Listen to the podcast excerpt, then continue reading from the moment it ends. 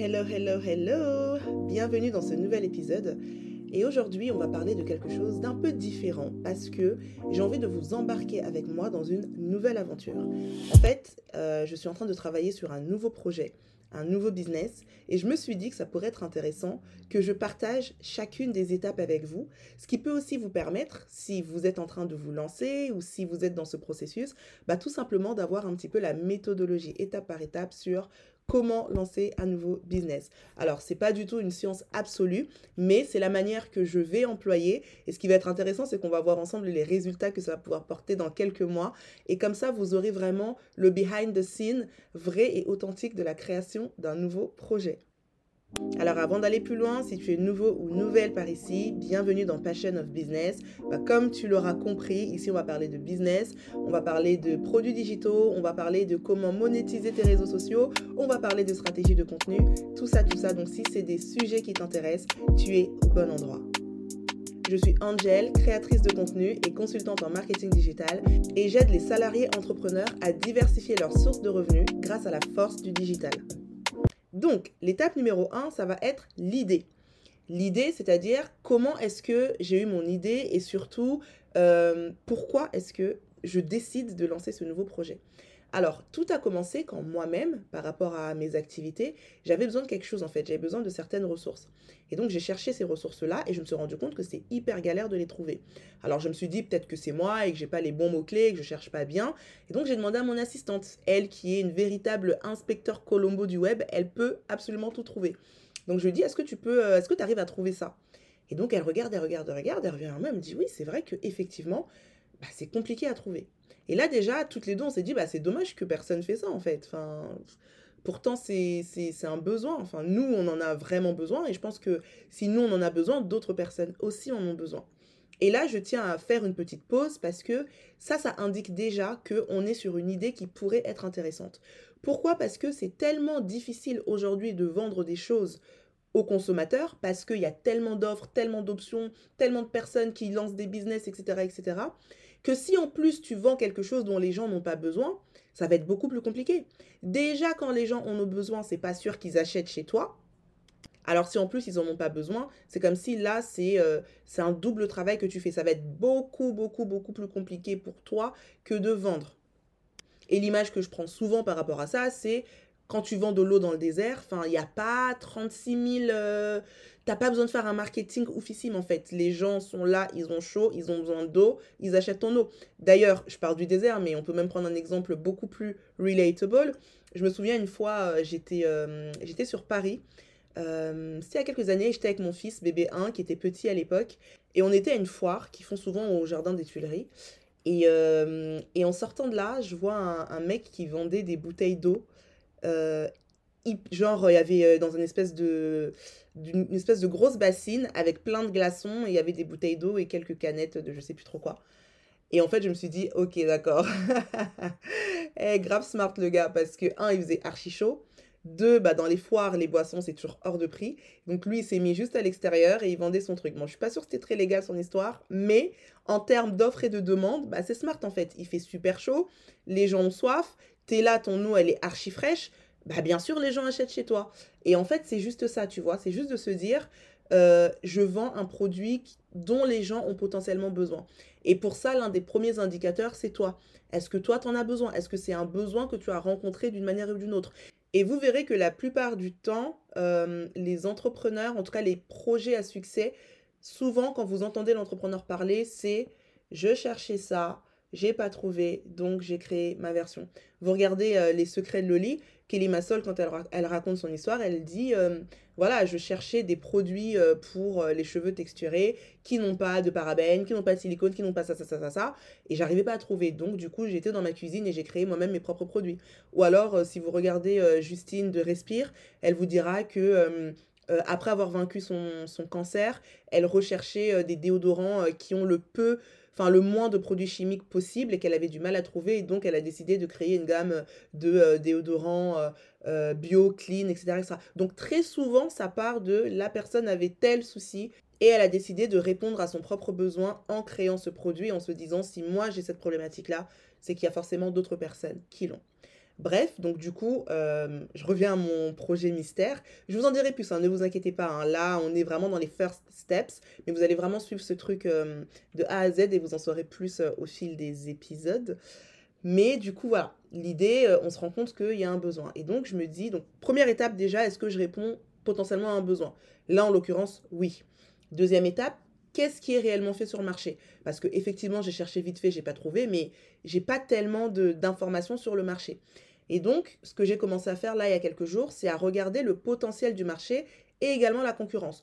Donc là, on va dire que c'est des étapes de d'études de marché classiques entre guillemets.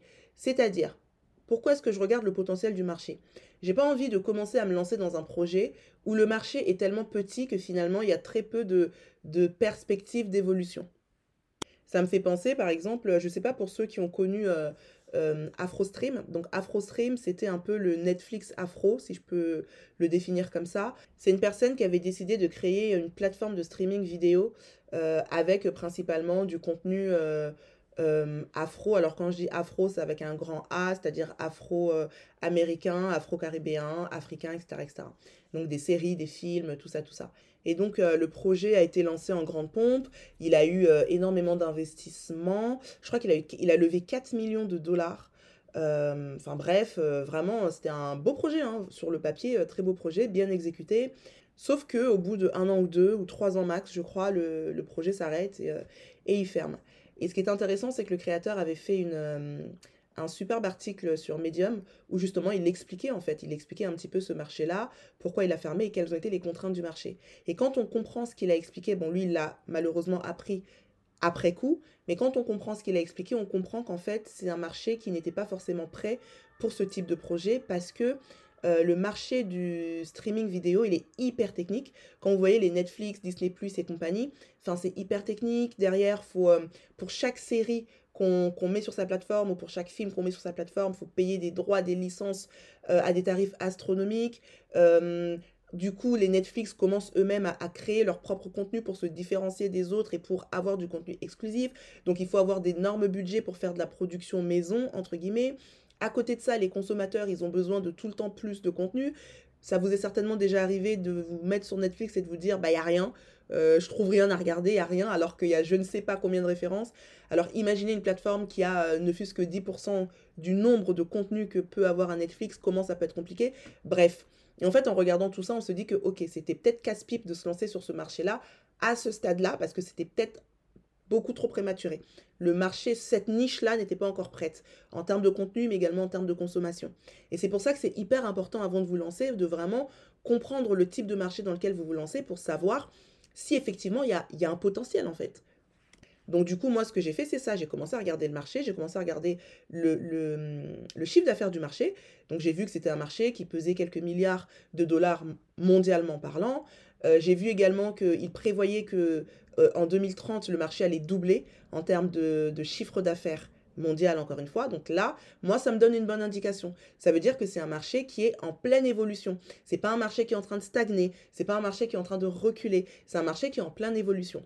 Ça, ça veut pas dire que forcément tu vas lancer un business et qui va exploser, mais ça veut dire que déjà tu es dans un environnement qui est en pleine croissance. Donc ça, c'est plutôt propice. Donc je coche euh, ma première case, marché en croissance. Ensuite, deuxième chose que je vais faire, que j'ai fait d'ailleurs, je regarde la concurrence. Qu'est-ce qui se passe sur le marché? Qui sont les acteurs du marché? Qui sont les gros acteurs du marché? Quel chiffre d'affaires font les gros acteurs du marché? Quand c'est disponible, quand ce genre d'information est disponible, n'hésitez pas vraiment à aller rechercher. Encore une fois, ça vous donne euh, l'idée du potentiel. Si le gros acteur du marché fait 100 000 euros, vous savez que c'est un petit marché. Si le gros acteur fait des millions et des millions, vous savez que, ok, potentiellement, c'est intéressant. Sachant que vous, si vous avez déjà suivi des épisodes sur cette, euh, sur cette chaîne, sur, cette, euh, sur ce podcast, vous savez que je prône la niche. Quand tu arrives, tu n'as pas les mêmes armes que le gros acteur, tu n'as pas les mêmes budgets, tu n'as pas les mêmes références. Donc ce que toi tu vas faire, c'est que tu vas plutôt essayer de te positionner sur une niche. Mais encore une fois, est-ce que c'est pas une niche qui est trop petite? Donc ça, faut que tu le regardes.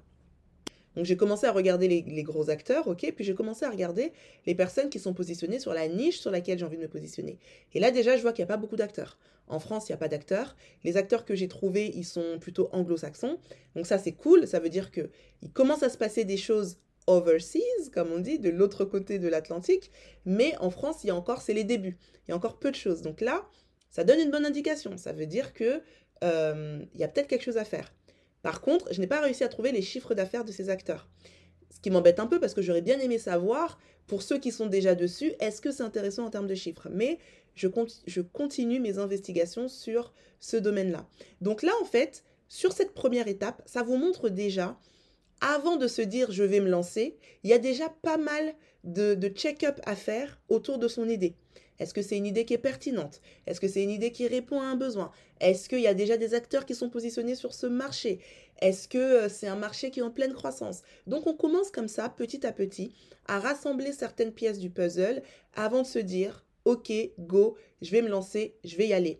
On ne se lance jamais sur un marché tête la première sans savoir ce qui se passe derrière. Vous avez besoin d'investiguer.